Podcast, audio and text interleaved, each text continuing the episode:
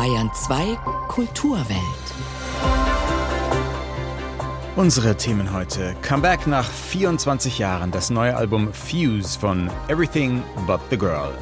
Würdigung nach vier Jahrhunderten. Ein Gedichtband zum Jubiläum der ersten Gesamtausgabe von William Shakespeares dramatischen Werken. Sowie Familiensaga über sechs Jahrzehnte. Drei Winter der kroatischen Dramatikerin Tina Stivicic am Wiener Burgtheater. Am Mikrofon Christoph Leibold. Kulturwelt. Das aktuelle Feuilleton auf Bayern 2. Wir verkaufen Ihnen alles für Ihr Schlafzimmer, bis auf das Mädel im Prospekt. So warb Anfang der 1980er Jahre ein englisches Möbelhaus. Ja, und der Slogan inspirierte Tracy Thorne und Ben Watt zu ihrem Namen als Pop-Duo Everything But the Girl. Sage und schreibe 24 Jahre haben die beiden kein gemeinsames Album mehr aufgenommen, jetzt aber frisch erschienen. Fuse. Wir hören Everything But the Girl mit einem Song vom neuen Album Caution to the Wind.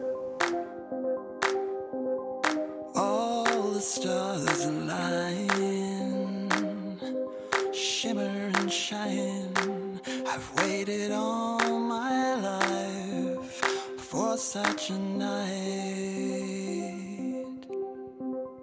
Out here in the dark, a cloud across the stars. The sky is a cathedral, and I'm home.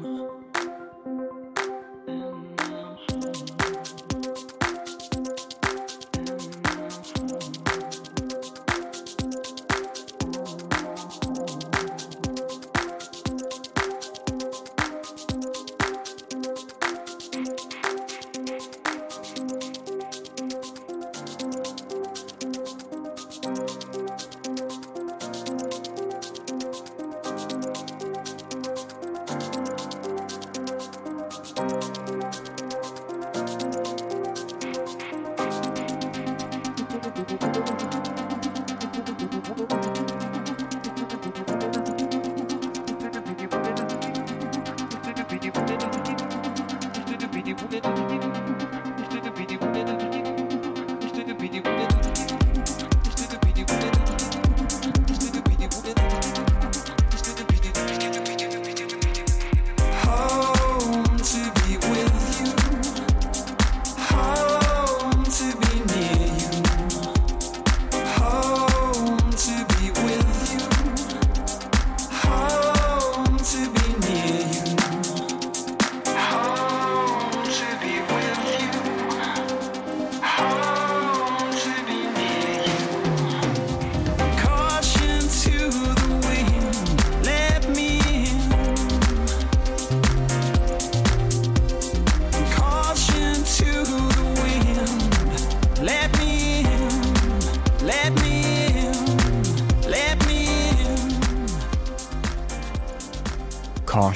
To the Wind von Everything But the Girl. Und das sind Tracy Thorne und Ben Watt, die sich vor über 40 Jahren kennengelernt haben im nordenglischen Hull über eine Annonce am schwarzen Brett der Uni. Beide machten da bereits Musik, unabhängig voneinander, aber unter Vertrag beim selben Indie-Label.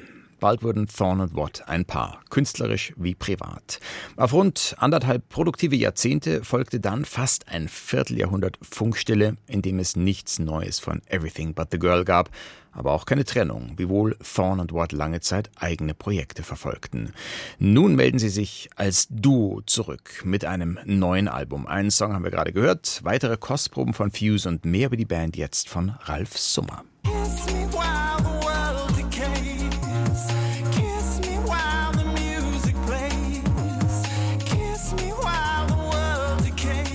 Küss mich, wenn die Welt untergeht, küss mich, wenn die Musik spielt, singt Tracy Thorne im neuen Stück Nothing Left to Lose. Es war im Winter ihr erstes Lebenszeichen nach knapp 24 Jahren.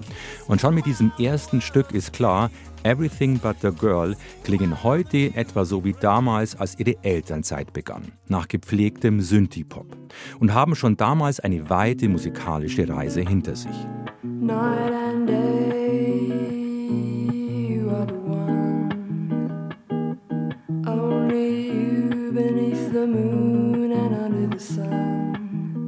Ben Watt und Tracy Thorn interpretieren gern. Gleich die erste Single 1982 ist ein Cover, Night and Day, im Original von Cole Porter.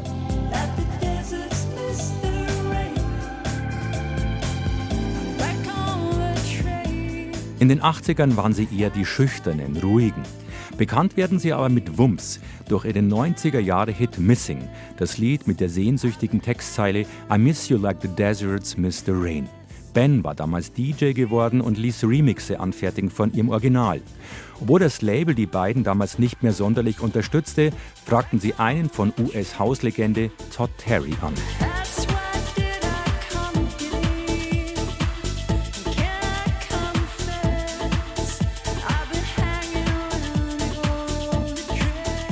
Der Missing Remix wird zu einem der Clubhits der 90er. Von da an weichen Brasil, Folk und Jazz endgültig dem Elektrosound, der nur bei Soloplatten von Ben und Tracy wieder in den Hintergrund tritt. Was Everything But the Girl heute im Vergleich zu den 90ern fehlt, sind die Drum Bass Einflüsse. Dabei erleben die hoppelnden Beats gerade wieder ein Comeback, aber anbiedern will sich das Duo aus London auf der neuen Platte nicht.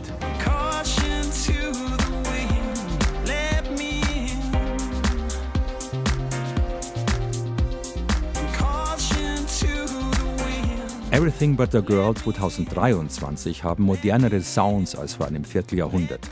Man merkt, dass Ben mehrere Clubnächte und ein Hauslabel geführt hat.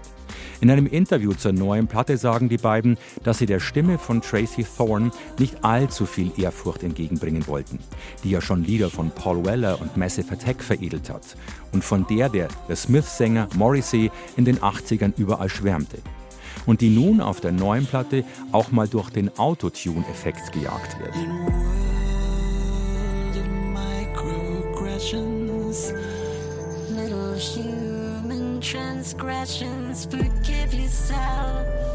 When You Mess Up, eines der nachdenklicheren Stücke auf Fuse.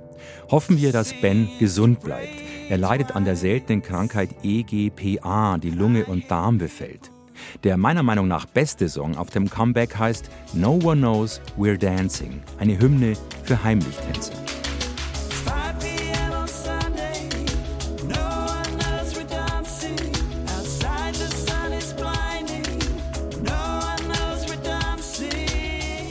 Everything But the Girl machen nach 24 Jahren da weiter, wo sie aufhörten. Heute hat der Genre sogar einen Namen, Sad Disco. Die Pioniere der melancholischen Tanzmusik und Vorbilder von heutigen Stars wie Robin und The XX, sie fahren nun die Ernte ein. Höchst verdient.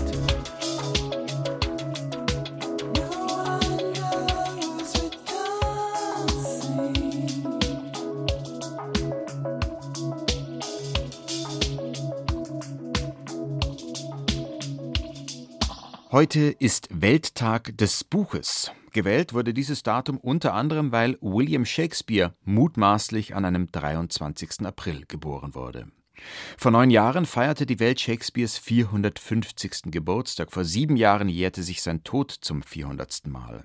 Heuer nun ein neuerliches Shakespeare-Jubiläum. 1623 erschien die sogenannte First Folio, die erste Gesamtausgabe des dramatischen Werks von William Shakespeare. Neben dessen Tragödien, Komödien und Historiendramen enthält die First Folio auch lyrischen Lobpreis von Shakespeares Dramatikerkollegen Ben Jonson. Berühmt geworden ist Johnsons Zeile, Shakespeare sei not of an age but for all time. In der deutschen Übersetzung von Walter Victor nicht für unsere Zeit lebt er, für immer. Zum 400. Jubiläum des Erscheinens der First Folio nun haben der Shakespeare-Forscher Tobias Döring und Holger Pilz, Leiter des Lyrikkabinetts in München, zeitgenössische Dichter gebeten, den größten Dramatiker der Weltliteratur zu würdigen. Unter dem Titel All the World's a Book sind die Gedichte gesammelt erschienen. Eines davon stammt von Büchner-Preisträger Marcel Bayer. Hallo, Herr Bayer. Hallo. Wie genau lautete denn die Aufgabe, die Tobias Döring und Holger Pilz Ihnen gestellt haben, William Shakespeare einen lyrischen Lorbeerkranz zu flechten? Na, zu genau darf man natürlich die Aufgaben immer nicht stellen, dann machen die Beauftragten sowieso das Gegenteil davon. Nein, es ging einfach darum, ob man sich in Form eines Gedichtes auf diese Ben Jonson Vorlage beziehen möchte, in welcher Weise auch immer. Und welchen Weg haben Sie gewählt? Wie würden Sie den beschreiben? Na, ich habe mir vorgestellt, eher etwas so in Richtung Ratschläge an einen jungen Dichter. Also nicht das Lob eines Verstorbenen. Also Shakespeare war ja gerade sieben Jahre tot, als die First Folio erschien und Ben Jonson steuert ein Gedicht bei. Als großer Shakespeare-Konkurrent da fällt es ihm vielleicht auch nach dem Tod des großen Konkurrenten etwas leichter, ein Lobgedicht zu schreiben. Meine Vorstellung war, dass umgekehrt, vielleicht sogar Shakespeare aus dem Grab heraus Ratschläge an einen jungen Autor gibt. Ihr Gedicht ist jetzt zu lang, als dass wir es komplett hören könnten, aber ehe wir weiter darüber reden, lassen Sie uns zumindest einen Teil davon hören. Ich darf Sie bitten, den Anfang dieses Gedichts, das heißt zur Erinnerung, für uns vorzulesen. Ja, sehr gern. Liebe die Schrift und geh gelassen mit der Darkness um, die alle Schrift umgibt. Freu dich aufs Feuer im Herbarium, aufs Feuer im Schreibzimmer, wie ein Kind, wo Schrift zerfließt und Dunkelheit gerinnt. Stell dich amphibienstumm und reime Mute auf Brute auf Nude. Sei selber dieser Molch im Molchkostüm, sei Huftier, Nervenwrack, das es der Darkness einmal richtig zeigt, indem es sich die Darkness einverleibt sei letzte Eule im Geschriebenen, sei erstes Wort und letzter Schliff und sei dein eigenes gewetztes Spatenblatt. Schau dabei zu, wie es von ganz allein einer toten, untoten, verheulten Sprache Eingeweidebrei tief aus der Magengrube schippt. Gedärme, Schriftband, elendes Gewürge. Es knirscht, es schlappt, ein süßlicher Geruch. Die Stimmung kippt. Das nennt man Arbeit an der Sprache. Das ist der Anfang von Zur Erinnerung Marcel Bayers Gedichtbeitrag zum Band All the World's a Book. Sie haben schon gesagt, sozusagen ein Ratschlag Shakespeares an einen jüngeren Dichter. Ist es in gewisser Weise auch ein Ratschlag an sich selbst, den Sie da sich geben über den Umweg von Shakespeare? Ja, das ist natürlich auch eine Selbstermahnung oder Selbstermunterung. Es kommen dann mehrere Aufforderungen, einmal das eine zu tun und als nächstes genau das Gegenteil. Es kommt die Aufforderung, nicht zu aufdringlich zu sein, dann wieder die Aufforderung, man solle so exponiert wie möglich sich in den Vordergrund drängen. Also sehr viel Widersprüchliches auch. Neben Ihnen sind mit Gedichten vertreten in dem Band unter anderem auch noch Albert Ostermeier, Ulrike Dresner und weitere. Ich nehme an, Sie kennen auch die Gedichte der anderen. Welches Gesamtbild ergibt sich denn da in der Zusammenschau? Ich finde interessant, offenbar bin ich nicht der Einzige, der Ratschlag eines älteren Menschen an einen jüngeren Menschen aufgegriffen hat. Und ich bin auch nicht der Einzige, der so die Ansprache eines Gegenübers übernommen hat. Wenn man sich so einem Sprachkünstler wie Shakespeare selber mit Sprachkunst nähert, muss man seine Bedeutung und Größe auch ein Stück weit ausblenden, weil man sonst womöglich sich klein fühlt und verkrampft? Das finde ich eigentlich bei Shakespeare gar nicht. Das ist ganz interessant, dass Sie das fragen. Also Shakespeare lädt eigentlich immer dazu ein, dass man sich wirklich konkret mit ihm auseinandersetzt und dass man etwas aufgreift, dass man selber in Texten mit Anspielungen arbeitet und so weiter. Er ist ein Meister, indem er einen einlädt, an seinen Text nah heranzugehen und nicht irgendwie so einen Heiligenschein gebaut wird oder so. Das hat sicher damit zu tun, dass er für die Bühne geschrieben hat und die Schauspieler müssen diesen Text verlebendigen und das heißt, sie müssen auch die Möglichkeit haben, ganz nah an diesen Text heranzugehen. Trotzdem hat er nicht nur für die Bühne geschrieben, sondern auch Gedichte, vor mhm. allem Sonette, die sind auch berühmt, vielleicht nicht ganz so berühmt wie die Dramen. Ist er in Ihren Augen als Lyriker so bedeutend wie als Dramatiker? Oh ja, also Shakespeares Gedichte und Shakespeares Dramen, da gibt es keinen Rangunterschied. Die Sonette von Shakespeare werden ja auch bis heute immer wieder ins Deutsche übersetzt. Ich weiß nicht, wie viele Übersetzungen es gegeben hat was ja darauf hindeutet, dass tatsächlich ein gewisser Ewigkeitswert da drin steckt, aber eben nicht im Sinne eines marmornen Denkmals, sondern man kann an diesen Texten von Shakespeare ewig weiterarbeiten. Die First Folio nun, über die wir gesprochen haben, enthält alle Stücke von Shakespeare, bis auf zwei. Dafür gibt es einige Stücke, die wirklich nur dank dieser First Folio erhalten sind. Andere gibt es zum Teil als Einzelausgaben in mhm. sogenannten Quartos, kleine Ausgaben. Also ohne Folio wäre vieles nicht erhalten. Und dass zwei Schauspielerkollegen von Shakespeare die Folio nach dessen Tod herausgebracht haben, hat ja auch in gewisser Weise den Grundstein gelegt für seinen Nachruhm. Denn das Folioformat, also so grob DIN A4, das war alles andere als üblich damals, muss man sagen. Für Theatertexte, weil Theater war Gebrauchsliteratur, das gehörte eher nicht in dieses prestigeträchtige Folioformat und es doch so zu veröffentlichen war auch so ein Statement. Schaut her, das ist ein wichtiges Werk. Das gesagt habend, die Frage an Sie, wenn man jetzt die Stücke anschaut, die sind über weite Strecken auch in Verssprache gehalten. Mhm. Ist es dann trotzdem auch letztlich Lyrik, selbst wenn Drama drüber steht? Es gibt immer wieder Passagen, ja. Also es gibt ja ganz, ganz schöne Monologe auch, bei denen ich tatsächlich finde, man könnte sie aus dem Dramenzusammenhang herauslösen und als einzelne Gedichte veröffentlichen. Selbst wenn das jetzt Figuren auf der Bühne sprechen, diesen Text. Im Text selbst wird eigentlich immer über Sprache und Adressaten und den Umgang mit Bildern und so weiter nachgedacht.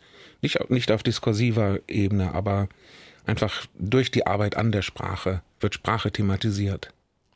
Also, Stand heute hat Ben Jonson recht behalten. Sein Kollege William Shakespeare hat seine Zeit überdauert. Bis heute. In nochmal 400 Jahren sprechen wir uns dann wieder, wie es mit Shakespeares Nachruhm dann aussieht. Bis dahin Ihnen alles Gute und danke für das Gespräch, Marcel Bayer. Dankeschön. All the World's a Book heißt der Band mit zeitgenössischen Gedichten zu William Shakespeare und der First Folio mit dessen dramatischen Werken, herausgegeben von Shakespeare-Forscher Tobias Döring und Holger Pilz, Leiter des Lyrikkabinetts. Und dort im Lyrikkabinett in München in der Amalienstraße wird das Projekt auch in einer Lesung vorgestellt am morgigen Montag um 19 Uhr. Marcel Bayer wird auch vor Ort sein.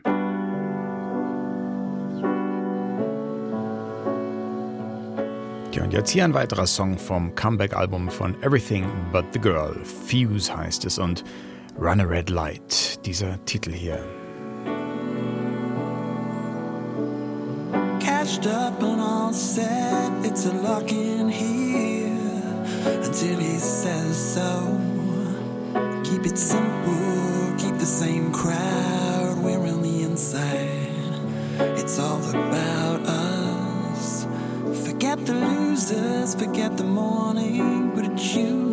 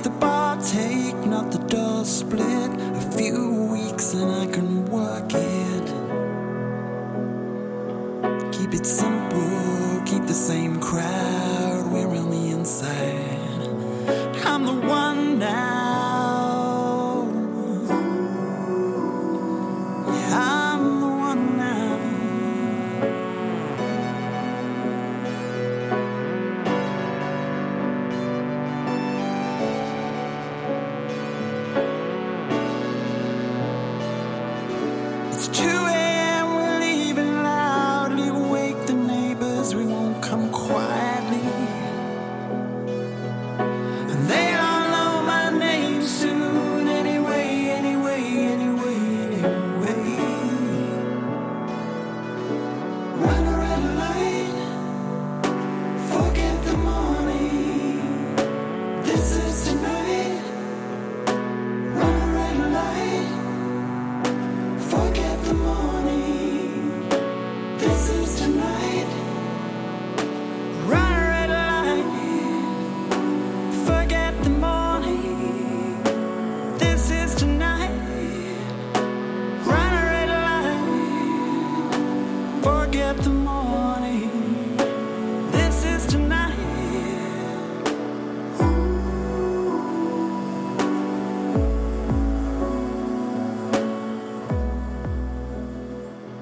Geschmackssicher inszenierte Melancholie Run a Red Light von Everything But the Girl zu hören auf dem neuen Album Fuse. Gleich 12.25 Uhr. Sie und die Kulturwelt auf Bayern 2 am Sonntag. Drei Wind ist eine kroatische Familiensaga, ein politisches Geschichtsdrama und ein Generationenkonflikt. So fasst Schauspielerin Regina Fritsch in einem YouTube-Trailer des Wiener Burgtheaters das Stück Drei Winter der kroatischen Dramatikerin Tena Stivicic zusammen.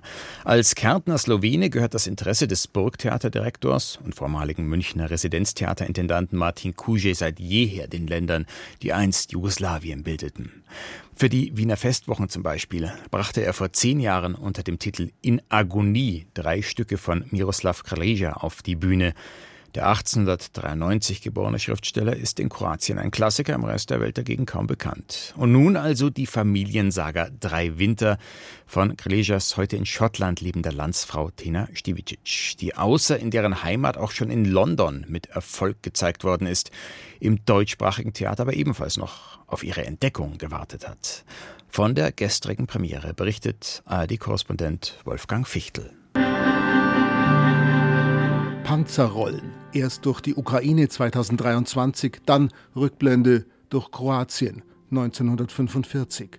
Drei Winter ist ein Stück über Zeitenwenden und was diese Zeitenwenden mit den Menschen machen. Alle diese Länder, die durch den Krieg gehen, hinterlassen viele gebrochene Menschen, sagt Tina Stivicic, die Autorin, geboren in Zagreb. Sie war 13, als der Krieg in Kroatien begann. Scheiße. Es geht los. Das war's? Mit Jugoslawien?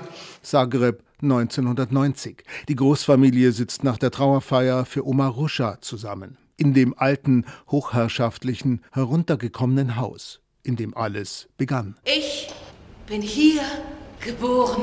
Ruscha, uneheliches Kind der Dienstmagd, mit der Mutter aus dem Haus gejagt, kommt zurück. Zagreb 1945. Die kommunistische Partei verteilt um, von oben nach unten. Der alte Adel verjagt, die Partisanin Ruscha zieht ein. Ihr Mann, gebrochen, verwundet, er kämpfte auf der anderen Seite.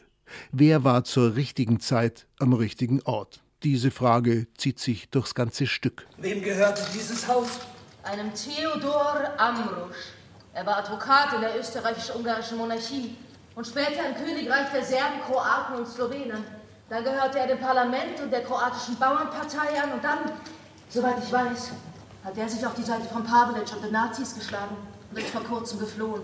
Ruscha weiß nicht, dass sie irgendwann die rechtmäßige Erbin gewesen wäre. Genaueres über den Vater bleibt bis zum fulminanten Schluss im Dunkeln. Diese Familie ist stark im Verdrängen, doch alle Generationen über alle Zeitenwenden. Wir sind ja nicht hier, um in der Vergangenheit zu wühlen. Das ist die Geschichte. Drei Winter spielt in drei grundverschiedenen Ländern. Immer ist es Kroatien, aber jede Generation wächst in einem ganz anderen Kroatien auf. Each generation was raised in a different country. Sagt Tina Stivicic. Martin Kuschej hat inszeniert. Ein kleines Stück Zeitgeschichte, in Kroatien eines der erfolgreichsten Theaterstücke der letzten Jahre. Ja, das Stück ist eigentlich ein bisschen zu klein für die große Bühne des Burgtheaters. Also wir springen in diesen drei, vier verschiedenen Zeitebenen hin und her. Ich habe dazwischen auch noch einige sogenannte Traumbilder dazu erfunden und deswegen ist das ein bisschen eine Turbo-Version des Stücks. Die Tapete des immer gleichen Zimmers, in dem gespielt wird, ist die Leinwand für die Bilder aus den Zeitenwänden, in denen gespielt wird. Winter 1945. Kroatien ist auf dem Weg, Teil Jugoslawiens zu werden. Winter 1990. Jugoslawien zerfällt. Nicht alle in der Familie wollen an die kommenden Bruderkriege glauben. Winter 2011. Nicht alle in der Familie freuen sich, dass ihr Land Teil der Europäischen Union wird. Jeder in dieser Familiensaga hat die jeweiligen Epochen anders erlebt. Mal als Gewinner, mal als Verlierer. Die Zeiten haben sich immer geändert. Ja? Aber ich vermute, wenn du ins Jahr 1945 zurück müsstest, als uns zwei Zimmer zugeteilt wurden und alle drei Familien im Haus in dieselbe Kloschüssel scheißen mussten, dann fändest du das auch nicht so toll. Und jede und jeder hat seine Sicht der Dinge wie es gerade zum eigenen Lebenslauf passt. Wir sind schon immer Europäer gewesen, seit der Zeit des verdammten Osmanischen Reiches. Jugoslawien war ein angesehenes europäisches Land. Naja, angesehen. Jawohl. Die Botschaft nach drei Stunden in der Burg, Geschichte ist nie schwarz-weiß. Alle hängen mit allen zusammen. Oft Zufall, wer bei Zeitenwenden auf welcher Seite landet. Deshalb die unausgesprochene Frage, warum dann eigentlich Krieg? Drei Winter von Tena Stevicic neu am Wiener Burgtheater. Ja, und um ein Auswandererdrama geht es jetzt gleich hier im Programm von Bayern 2. Fürs Kulturweltteam verabschiedet sich für heute Christoph Leibold am Mikrofon.